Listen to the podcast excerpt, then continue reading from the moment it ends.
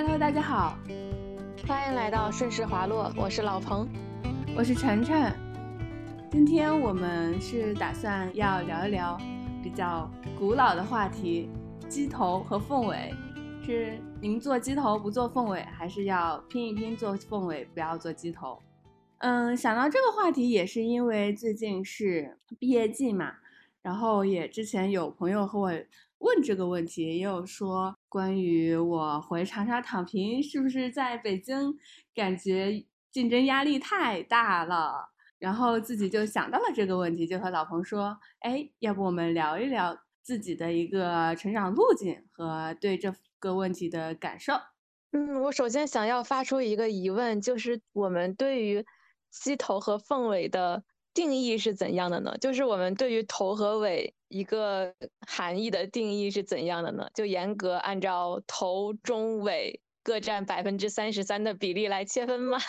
好严格啊！就是对，所以我其实还想到了，就是除了鸡头和凤尾之外，是不是还有一种就是中不溜随大溜的一个状态？对，还有什么是鸡，什么是凤？对，鸡和凤中间有没有中间的动物？对。这是不是一个没有一个绝对概念值的问题？你就比如说我们本科，呃，如果是普通的一本的话，那在一本和在普通普通的二幺幺里面，那是不是普通二幺幺是凤，那普通一本是鸡？那普通一本和更更更高的去比的话，那是凤凤凤吗？首先，它是一个，我认为它只能评价一个比较单一的事情，就它没有办法评价一个很综合性的事情。然后第二个就是鸡和凤都是相对的。嗯，对的，我记得就是这个问题，小时候我爸妈和我讨论的时候，就是说就是在上学时候嘛，就会有嗯普通高中和稍微好一点的高中，还有普通高中里面的普通班和啊怎么那种尖子班嘛。就是这种比较在单一评价体系当中的一个小范围内，就比较好区分什么是鸡头，什么是凤尾。比如说，你是愿意在哎普通班里面当名列前茅的学生，还是在尖子班里面去去混一混，追一追？如果是这两个选择的话，晨晨会怎么选呢？晨晨能说不知道吗？毕竟从小到大上学还是在前列的，就是一直当凤头。就是如果把我放在，呃，常德的学校，或者说我的高中的学校的班级里面去比，首先我们高中只有平行班，没有尖子班，呃，去比的话，那你可能是一个凤头。但是呢，你要再把它，就是又回到了刚刚的概念，它是一个非常区域性对比的话题。就如果它别说放到全国，就放到湖南省内去，那你可能还有更凤凤肚子凤头的，比如说长沙的四大名校。因为在我们初中的时候，其实有那种报考的机会，就是你可以去考四大名校。虽然它的竞争压力特别大，可能考试难度也特别大，嗯，录取的学生也比较少。但在这种情况下，嗯，你会考虑去选择去考一下吗？去冲一下吗？我我印象中，我初中好像没有这个概念。呃，第一个我自己没有这个概念，第二个我家长可能也没有太关注这种。升学就没有那当时也没那么急，就没有想过要去把我送送到长沙去读书。即使我可能当时在初中，嗯，算是嗯年纪成绩比较好的，如果去考，可能也也也可能能有个希望。但是我记得我中学当时有别的同学去考，呃，就是升高中嘛，去考那个长沙的四大名校。但是反正我自己肯定是没有参加的，我完全没有这个概念，没有这个想法，没有这个意识，我是不是应该去？更大的竞争力更强的一个平台去打磨自己。我觉得，如果我是你的话，我可能也不会去考，因为我在我小的时候，我的眼界是不会有那么广的。就是对于我来说的好，可能就是在本地的一个好，就没有想到过要去呃省外的其他城市去。就读，包括我家里面的人，可能整个家庭氛围和家庭成员都是比较守成的一个氛围，就不会为了接孩子，然后整个家庭举家去外地就读、打工、陪读、工作，这样。对，就是这也是一个问题，就是我也是在想这个话题的时候，就有会说，因为。现在很多会说您当凤尾不当鸡头的一大因素，就像你说没有一个视野，就你如果是当凤尾的话，你的视野会更广，你可能能把自己走到凤头。如果你一直在鸡头的这个凤这个位置上，你的视野就是你们那个鸡圈儿，你看不到更广阔的凤凰的天地。嗯，但是我又觉得这样比来比去就是毫无尽头。你想，我可以从常德为了孩子升更好的学校去长沙，那我在长沙，我是不是可以为了孩子去更好的学校，我去北京？是的，这个确实就是没有尽头的，对，没有尽头的。对，所以我们要不要把我们小时候成长路径的鸡头和凤尾先限定在自己的城市里面？可以啊，可以啊。嗯，我小时候，那如果这样来限定的话，我的一个嗯成长可能是从鸡头，然后就一路到了凤头、凤中、凤尾。嗯，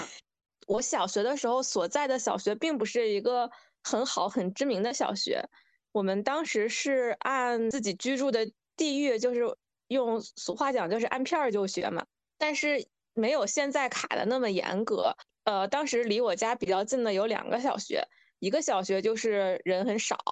然后师资力量也没那么强，但是离我家更近。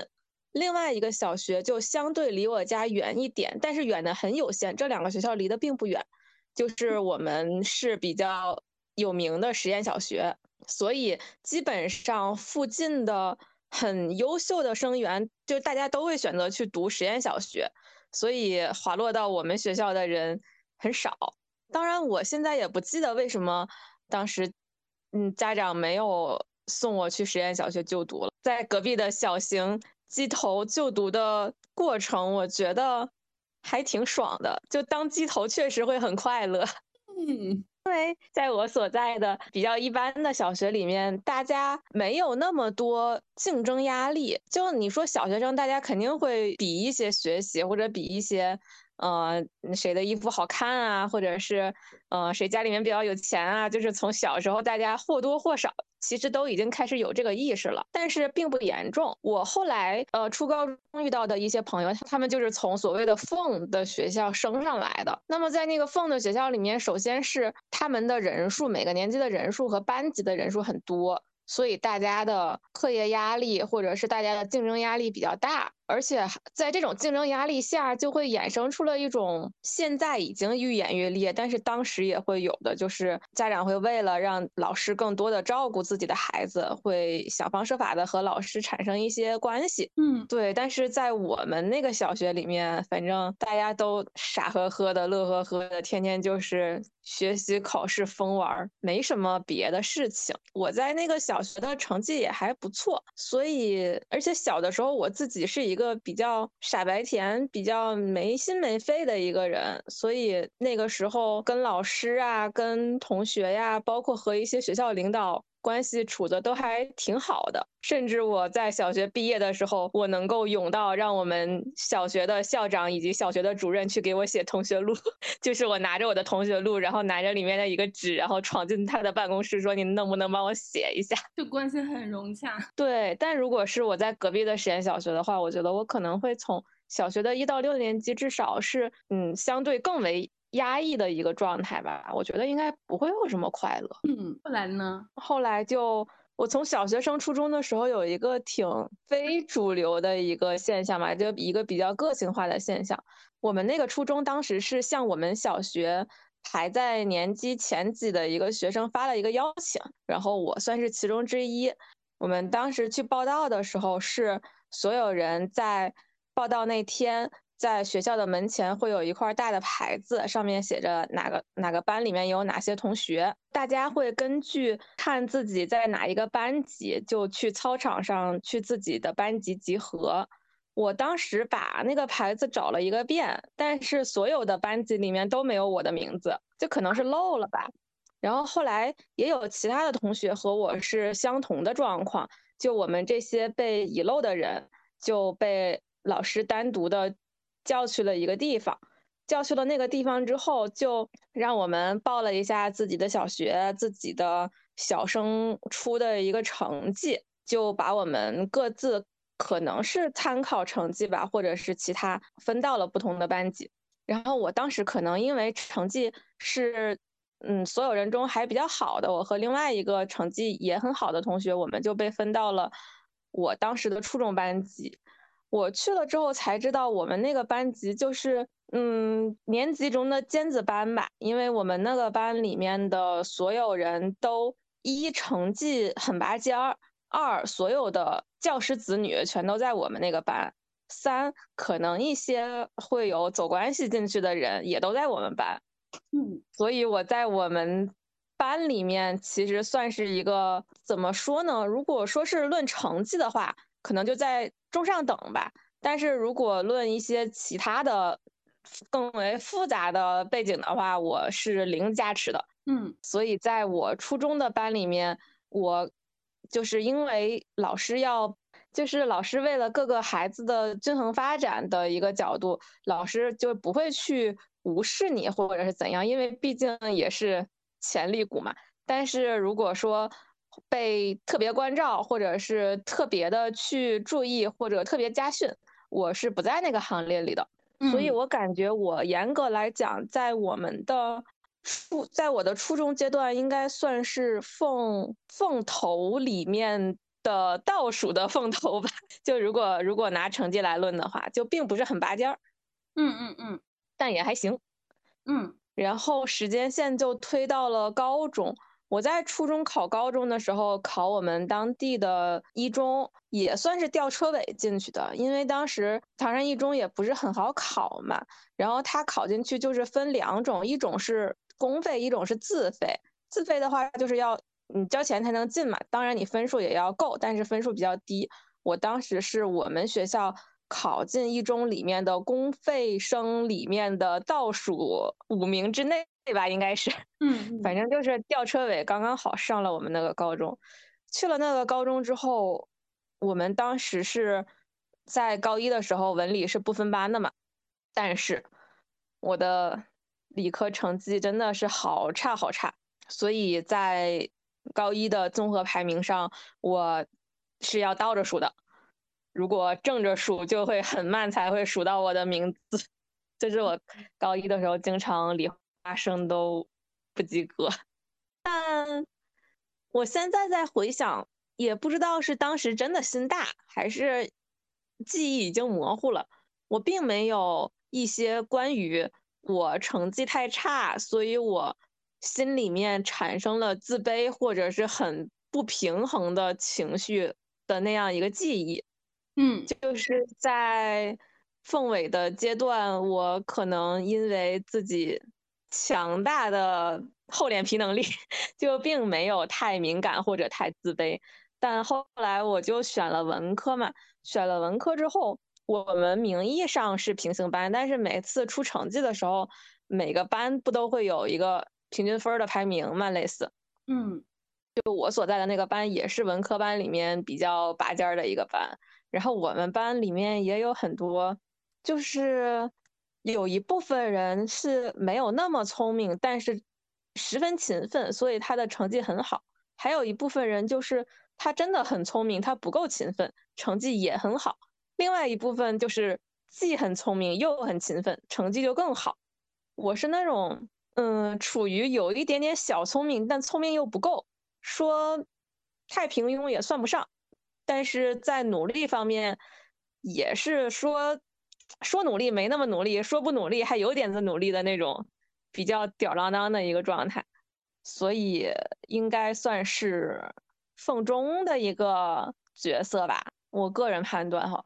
然后到了大学和到了研究生，我觉得就就滑落了。就在大学的时候，我也没有很积极的去追求排名呀、绩点呀，要去刷分儿啊、刷成绩呀，包括在哪一节课上和课后积极的去回答老师的问题，和老师互动，给老师留下一个很好的印象呀，这些我都完全没有在意过。所以我在，而且我在大学阶段。对待课业的态度其实没有那么的认真和端重，就整个人会有一种从高中毕业，我真是不想学了的那种懒散。当然，这种懒散给我的一个反馈就是在成绩上就很平平。嗯，再然后时间线就推到了我们相遇和认识的贵校了。在贵校，那就是毫无质疑，妥妥的凤尾，一点点纠结、一点点犹豫都没有，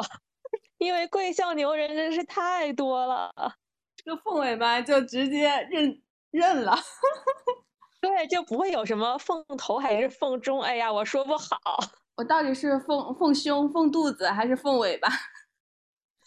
我是凤小脚趾头和凤尾巴尖儿。对，凤尾巴最后最的毛最尖的那一最尾的那一段。对，所以我整个人的成长经历，可能就是在小学一到六年级的时候算是鸡头，然后在小学毕业之后，一路就是在凤身子上来回徘徊。嗯，晨晨呢？嗯，首先我感觉我们俩其实还挺像的。嗯 嗯，你一说，我想起来，我小学的时候，嗯。我们那小学入学的时候，当时就离我家比较近的有一有一个比较好的小学，有一个比较一般的小学。嗯，虽然我现在也还不是很很懂，以及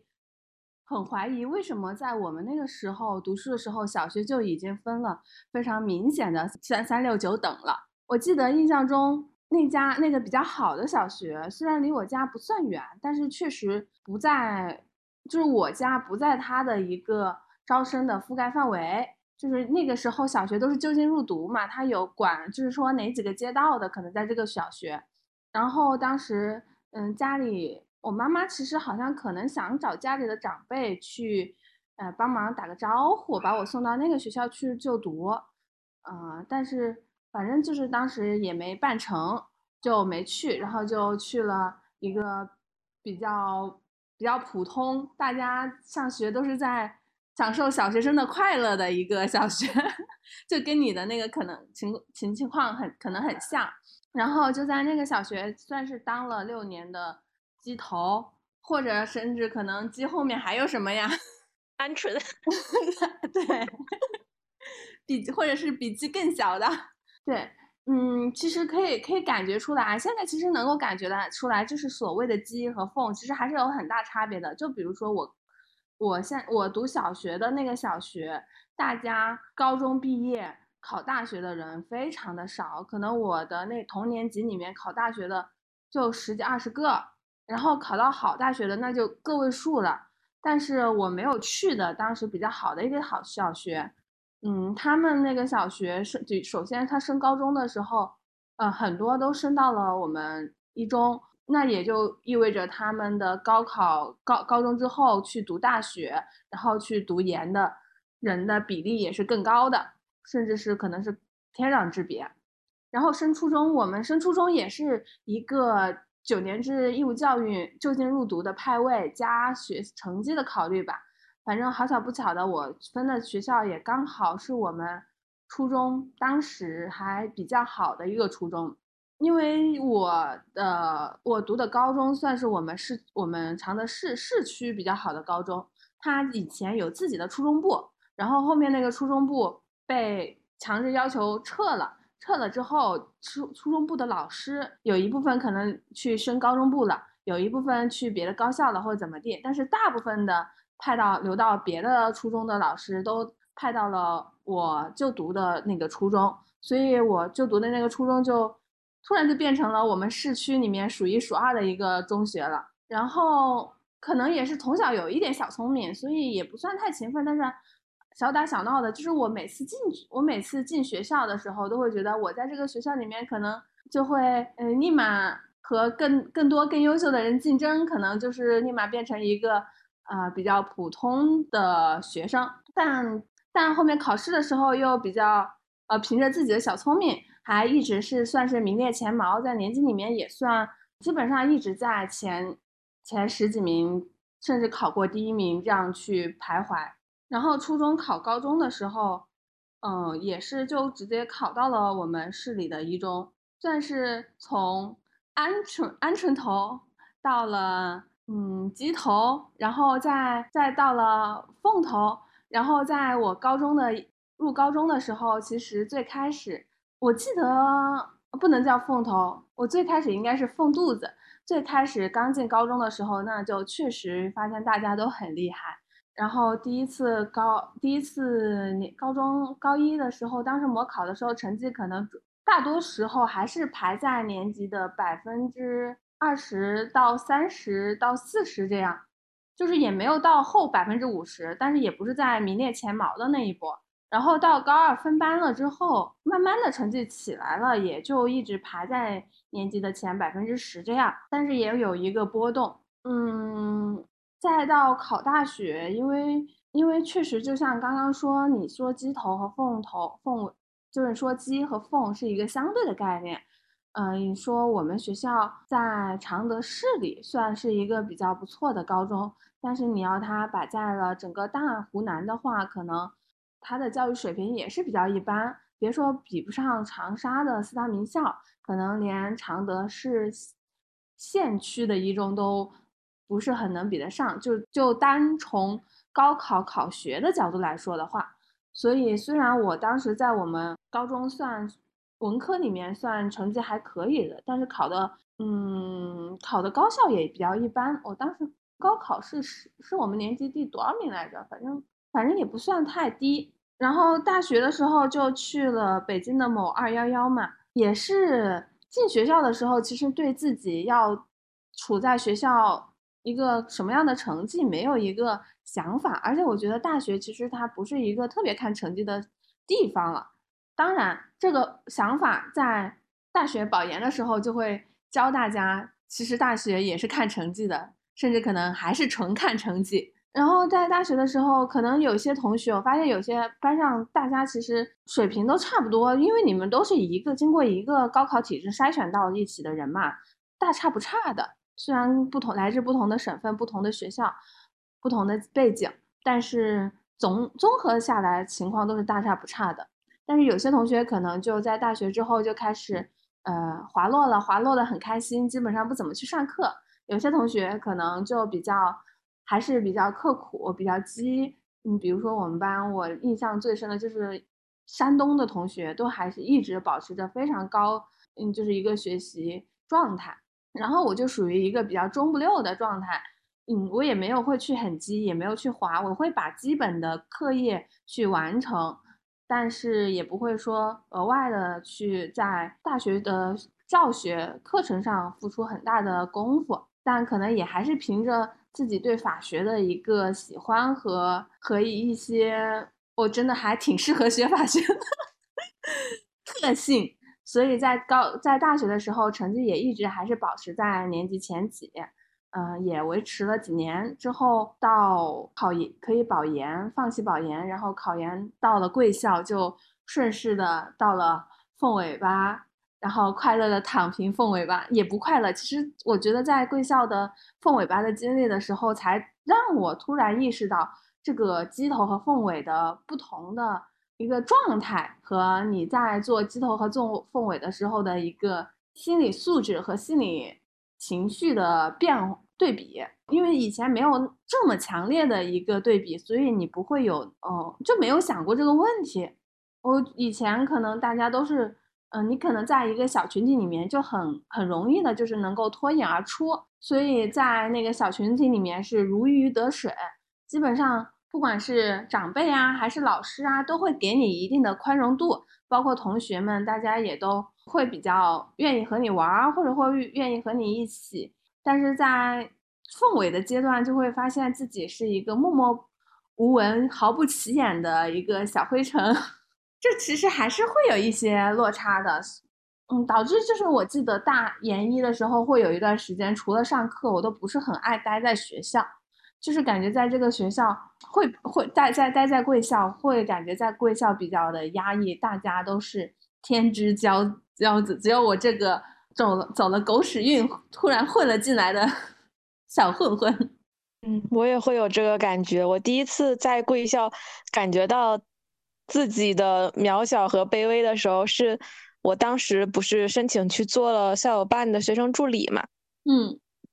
嗯，当时可能有一个活动，然后老师需要一个会在视频剪辑还是视频处理上有一定特长的人，所以他就把一些呃学生助理，包括学生志愿者当时投递的简历，纸质简历给了我说，你看看他们有没有人在里面有写到自己有这方面的特长，然后你把它挑出来，我去联系一下。然后基于这个机会，我就看到了很多申请学生助理和学生志愿者同学的。简历就是我们的同龄人、同年级的人，然后我就，哦，我想起来了，深深的震惊。对，想起来了，就是你能感觉到，天呐，对，就是大家的学历背景都很好，他这个好就表现在他的本科也是知名或头部九八五，当然硕士就是贵校了。然后在本科期间呢？对，或或哦，或全部都是贵校哦，不，本科就是知名头部九八五，或很多都是贵校的本科，然后硕士当然就全都是贵校了。然后大家在本科期间，因为那个时候我们也刚研一嘛，所以没有什么研究生阶段的经历可写，大家只能着眼于自己的本科经历。大家本科的时候，哇塞，那真是一个。精彩纷呈，就首先好多人在本科的时候是修了双学位的，还有一部分人在本科的时候就已经走了交换生的项目，可能有在国外的学校交流过一年，甚至也拿到了国外学校的一个海外的学位。嗯，然后再其次呢，就是大家在语言能力上五花八门，就是我觉得能把英语学好是一个很牛逼的 事情了。因为我英语一直都比较普通嘛，然后我发现就是在贵校会讲英语，并且熟练的掌握英语的听说读写是一个基本操作。就这个东西并不是你的加分项，而是一个你的基础项。然后在此之外，大家嗯就会不管是自学呀，还是可能本来本科就是出于一个小语种的专业呀，大家都会好几门外语。嗯，然后再有就是大家的本科绩点都很高，嗯，还有就是大家在本科时期的实习经历都很充足。我在本科的时候就没有一个暑假或者寒假要去实习的一个概念和那个脑子，因为我本科是在广州嘛，我是一个北方人，所以每次到了寒暑假，我都快快乐乐的回家承欢膝下，做全职女儿。就根本没有想过要去做一些跟自己专业相关的社会性的实习，然后我发现，就大家的实习经历都还挺丰富的，并且有一些实习也并不仅仅集中于我们的法学领域，也会有一些很多的社会实践，包括是公益类的项目，就能够看出大家在。本专业之外的各方各面都是一个全面发展的状态。至于简历在后面的那些，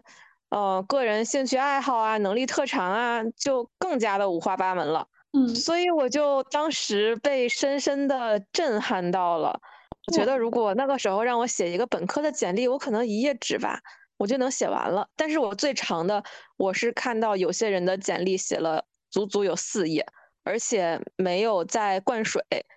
灌水的意思就是他没有写一个自己，呃，A 项目，然后把 A 项目描述成半页纸的那种，就是每个项目或者是每个经历都很简短的两三行字、两三句话，但是就能充实到三四页。对，其实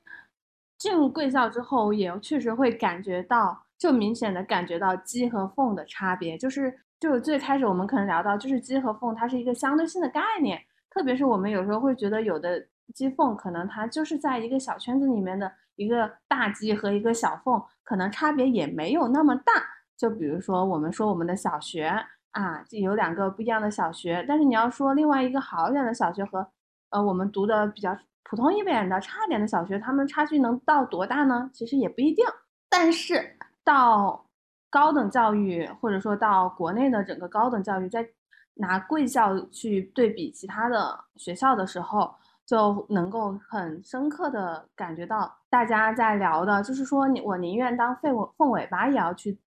挤进凤的圈子里面，因为他所享有的优势的环境和普惠性的资源是完全不一样的。就是作为一个同样在北京生，就是上大学的人，我进贵校之后才会感觉到大学里面的各种各样的。嗯，交换呀，讲讲座呀，项目呀，实习内推啊，还有志愿活动呀，就五花八门的资资源的丰富度是和北京其他普通的二幺幺幺九八五的学校，嗯，完全不在一个量级上的。对，所以如果其实我能够再选一遍的话，在考研的选择上，我还是会选择来贵校做凤尾。呃，是的，其实如果是我的话，我也还是会选择。包括如果是我的话，可能会想能不能本科的时候就挤去贵校。哦，我也想，无数次想重启人生，想嗯 做大梦。对，因为因为进贵校之后，会感觉自己本科的四年其实是很荒废的。但是这个荒废又是来自于，其实我的学校没有给到那么多的平台机会，因为其实你在贵在贵校可以说是它的可能出国交换访学的覆盖的比例是相当高的，可基本上只要你想，可能每个学生都有一个机会，只是对更更好的学校和普通的学校的一个差别。但是在嗯，但是在我们学校可能就这样的机会会很少。而且它并不集中在我们这种比较冷门的学科当中。对我们也是，就我我所在的本科学校听起来也是一个，听起来也是某九八五院校，名头还挺还行。但是因为它是理工科的一个院校，所以它在文科上集中的资源还蛮少的。包括你能想，我们在本科阶段，我们学院有一大半的时间是没有院长的都。然后老师们虽然也是，呃，因为你要进九八五当一个讲师，现在对这些讲师的学历要求也都很高嘛。但是我一定要说的就是，一个老师他在学术研究上的能力，并不等同于他在教学上的能力和水平。对对就我们当时一些老师，他自己的学历很高，甚至是清北人的博士啊什么的，但是他在授课的。认真度和能力上，我觉得其实，嗯，还不够丰富和不够充足，或者说他们更多的把自己的工作的重心放在了科研上，而不是放在教学上。嗯，所以我在看到在研究生来到贵校之后，就贵校的师资力量加上老师们在授课上的安排，以及对于学生们的自由思想的一个发挥，如果你没有自由思想，就逼着你要去发掘一下你的自由思想。对，对我就觉得还挺羡慕的。是的，而且而且我来了贵校之后，我会觉得我在本科的时候我学了四年法学，但是我其实并没学到什么东东西。嗯，就是感觉我们可能在本科的学的四年的法学，还就是很像高中的学习，它并不是一个思维的训练。我同意。我还记得在本科的时候，我最讨厌的就是宪法、行政法，我觉得好无聊啊，就当时并不感兴趣。但是在贵校，我就整个人浑身激荡、热血沸腾，嗯，就有一种嗯，真是相逢恨晚的感觉。也不能说相逢恨晚，只能说当年自己不够努力，怪当年的自己。所以，其实，在我们的整个求学的过程中，我觉得，我不知道会不会有这样一个因果关系，就是因为我们在小学的性格的算是形成的阶段，我们两个都是处于一个鸡头的位置，所以我们在这方面的性格的养成上，可能会多一些些自信。或者是自我确认，我不知道会不会这样，因为我也没有在很小的时候就被嗯推入或者是拉入一个同龄人激烈竞争，然后从小就被别人家的孩子有这么一个假想敌的状态。嗯，我觉得可能会有，就是小学那其实，但同时我觉得可能是不是也是因为小时候啊，可能一直摆在一个鸡头的位置。导致我不知道，我不确定啊。但是从我自己现在，我会觉得，导致嗯，会是有一点点回避激烈竞争，就是抗压能力会稍微的低那么点点，就不是能够在竞强竞争环境下越越挫越勇、越冲越越前的那种人。反倒是可能如果竞争太大了，那我就转头躺下。嗯，有可能。就包括我们在贵校的时候，我感觉也不是那种看着大家都这么厉害，然后我们要迎头赶上。对。反正我当时就看到很多优秀的人，我就想，嗯，他们真的好优秀，真的好好，哦，那我就看看就行了。对，当时就是秉承着，既然已经赶不上，那我就现在放弃。对，但是我们的放弃，我觉得只是没有跟他们卷而已，但是自己和自己，我觉得还是卷了的。我们当时也没有，就是滑落呀，或者是自暴自弃呀，或怎样，就只是说，嗯，不和。太 top 的人去比，但是也在努力在自己的范围内，在自己的能力范围内，把自己的课业也算是付出了很多吧。我觉得，对这个是，但是我们就是，我觉得就是我们是不是因为我们从小的这个生长，就是生长的一个路径，让我们其实虽然我们没有放没有放没有放弃吧，就是我们并不能说是嗯彻底的摆烂。但是确实没有在那种强竞争的环境下，就会给自己一个越挫越勇，去向他们看齐，向他们去竞争，然后要从凤尾巴赶到凤头的这个状态。因为其实我朋友里面，嗯，有有这样的人，就是他，他有说他高中的时候，在他们高中刚进他们高中的时候，就在他们高中考倒数。然后高中三年慢慢赶到了高考，就是高考的时候，在他们高中是名列前茅的。然后来到了来到了我们学校，刚开始入学的时候，他成绩也是比较靠中的。然后到也自己一直的在非常努力的刻苦的去赶各全方面的，不管是学生学就是课业方面，还是科研方面，还是实习方面，还是学生工作方面，都非常积极的去去争取去表现。然后在慢慢的大一、大二、大三后面，他的成绩就被他刷到了呃比较靠前的一个位置，后面也就顺利的拿到了保研。保研之后，他去的研究生也是某985学校，也也当时好像也比较一般，就是不是一进去就特别的突出。他也会在那个学校里面有一个从凤肚子赶到凤头的一个阶段，好励志哦。对，但是我感觉自己好像就是摆在凤尾巴或者凤肚子的话，我压根儿就是也不会说是完全，就是因为我知道在贵校，嗯，会有很多高中，特别在本科生里面有很多，呃，天天之骄子进进学校之后，因为没办法适应学校的一个高浓度精英的一个生态环境。就是可能打小自己觉得自己特别强、特别优秀、特别厉害，结果到了学校之后读本科，发现身边的同学都比他强，都比他聪明，都比他厉害，然后就在学在在宿舍打打两三年游戏，然后退学。就我们可能不是这一波，但好像也没有办法，也不是那种咬着牙，那我一定得赶上去，我也得一定得赶到第一波去的那那一波。嗯，确实是，我觉得可能跟自己的心理承受能力有关吧。就像你说的那些，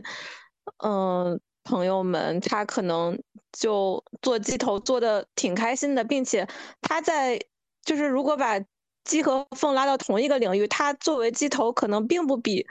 凤尾、凤肚子甚至凤头差。嗯。对，但是就放在一个太高浓度的精英的范围内，就会产生一些心理上的不平衡。那这样的话，还不如就做鸡头好了。嗯，我是觉得，就如果嗯，对于我而言，做鸡头的话，我比较怕失去的就是我已经是一个鸡头了，那我前面就是没有一个更为优秀的人来对标和看齐了。我就很怕自己会在这样的环境里就逐渐沉迷于自我陶醉和自我感动，然后我就懈怠和滑落了。就是环境的天花板特别低。对，就是觉得，嗯，老娘最牛逼，我超厉害，大家怎么都这么垃圾，我就是最棒的，就会陷入这样一种，就是狂妄啊，或者是自大呀，或者是目中无人啊，就不会再去。把自己的眼睛再往更远的地方看一下，看一下远方还有其他的动物，可不可以再找一个更高环境的人来对标去自我提升和自我进步，因为我就是有的时候我个人的惰性还是比较强的。嗯嗯，那如果是在一个凤的环境中，就虽然我是凤尾，但是我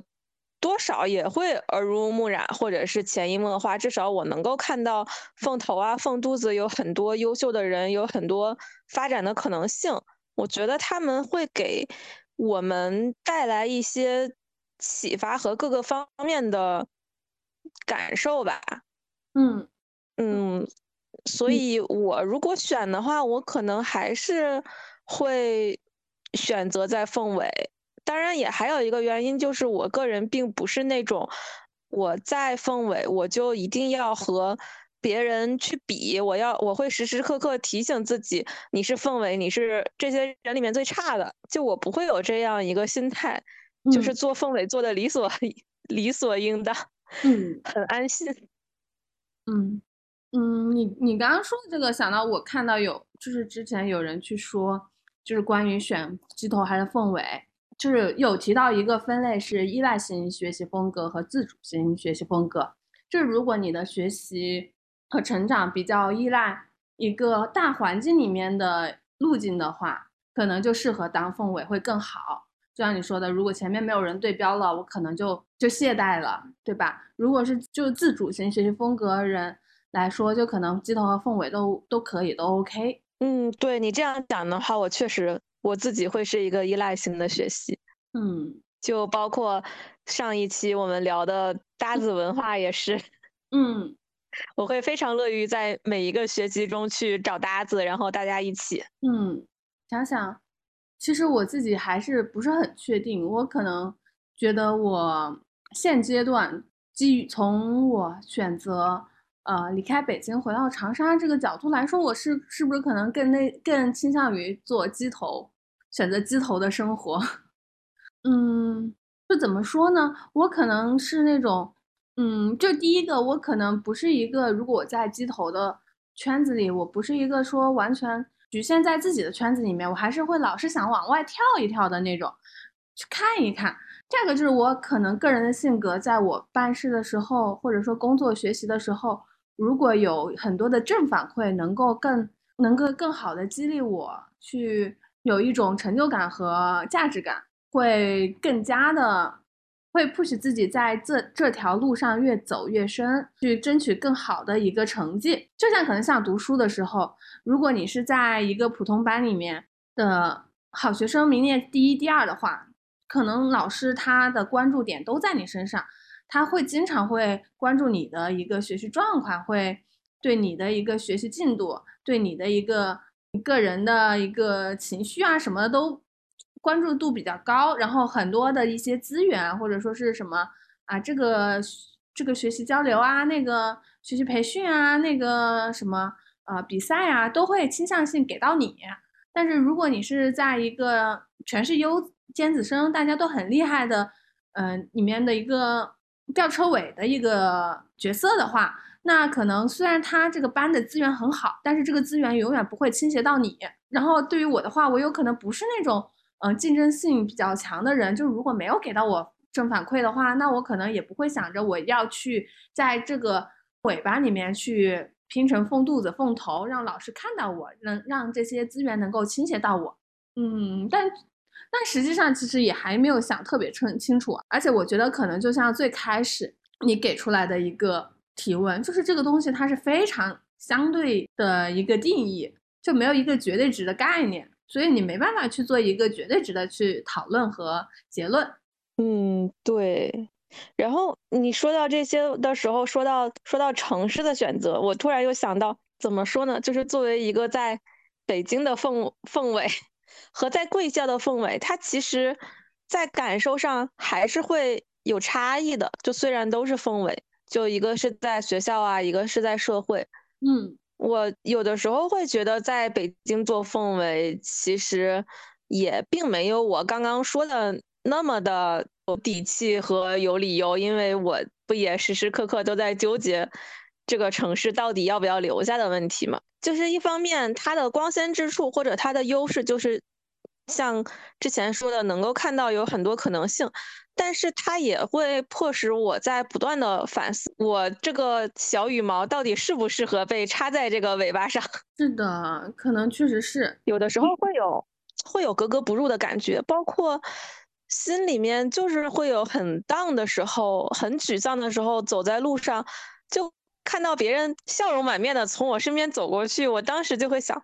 怎么？他们怎么可以都笑得出来的？他们可怎么可以在北京都活得这么高兴？为什么我不能？你这样说，我也会觉得是不是可能在就读这方面和工作选择这方面，还其实还是不一样的一个思考模式和路径。因为可能上学它就是一个非常单一的评价体系，就是成绩，对吧？对。然后在工作上，它可能会更加复杂。然后工作里面涉及到的一些情。就是情绪啊，可能影响会更大。不知道你啊，就是我自己，我不会因为我在虽然在北大也没考过吧，就不会因为在北大如果考倒数的话而崩溃大哭。但真的会在工作里面承受自己难以承受的一些失败，或者说是一些挫败感，或者说是觉得自己毫无价值感的时候而崩溃大哭。嗯，我也会，而且他的，我觉得他的评价体系更加多元了，而且它不是一个。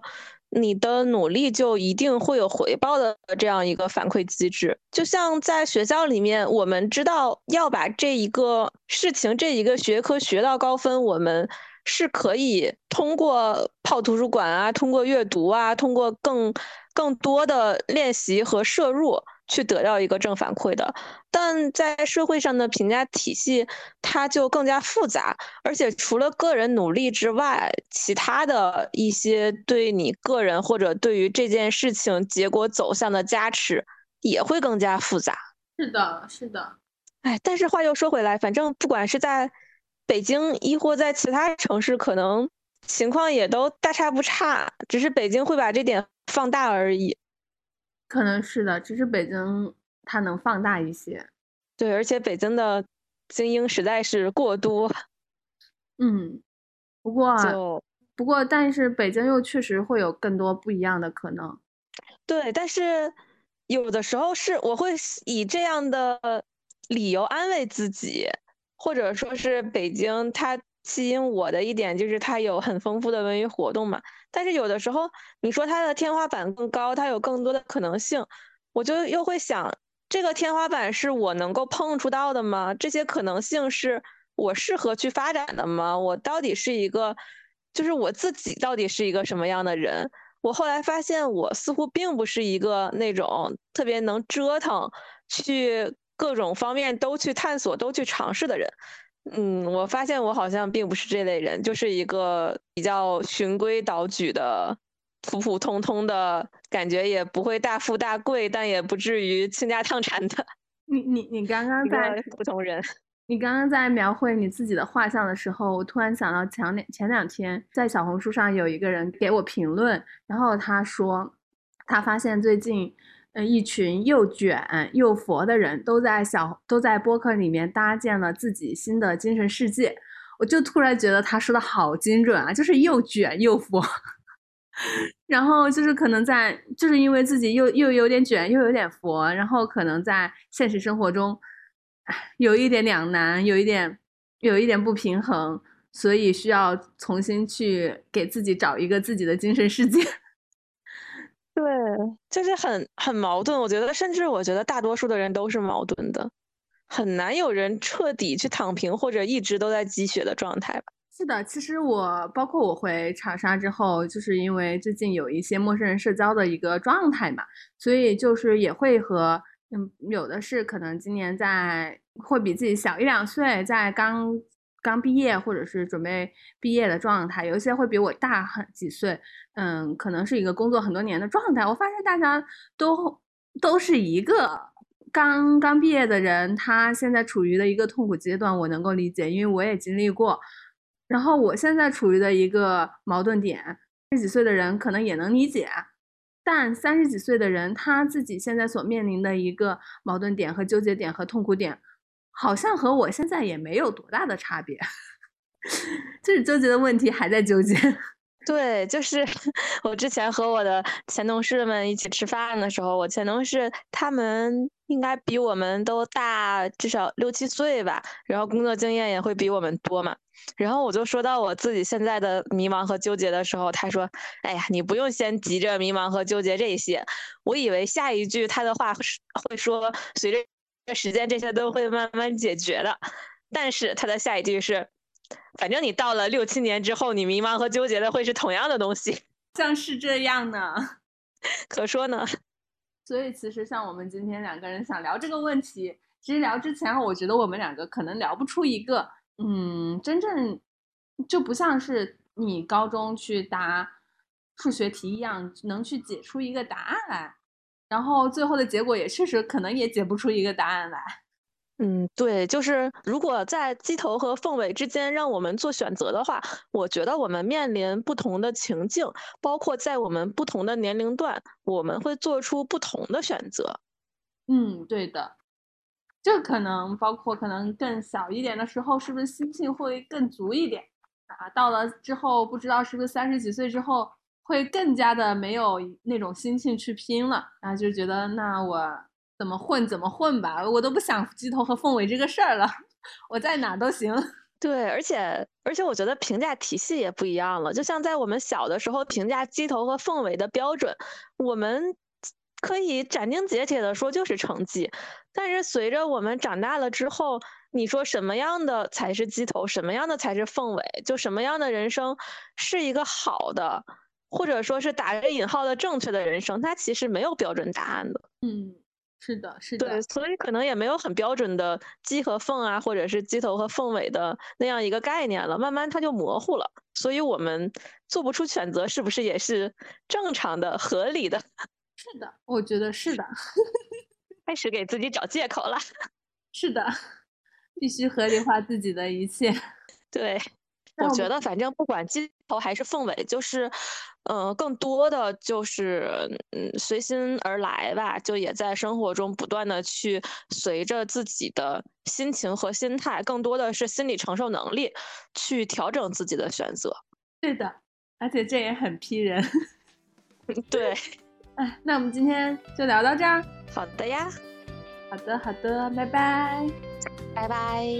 不知道是不是过了几年之后，我们两个还会再重重新回头再聊这个话题，复盘，对，复盘自己的近几年的人生和想法。那今天先到这啦。好的，好的，我们下一期再见，下期再见，拜拜。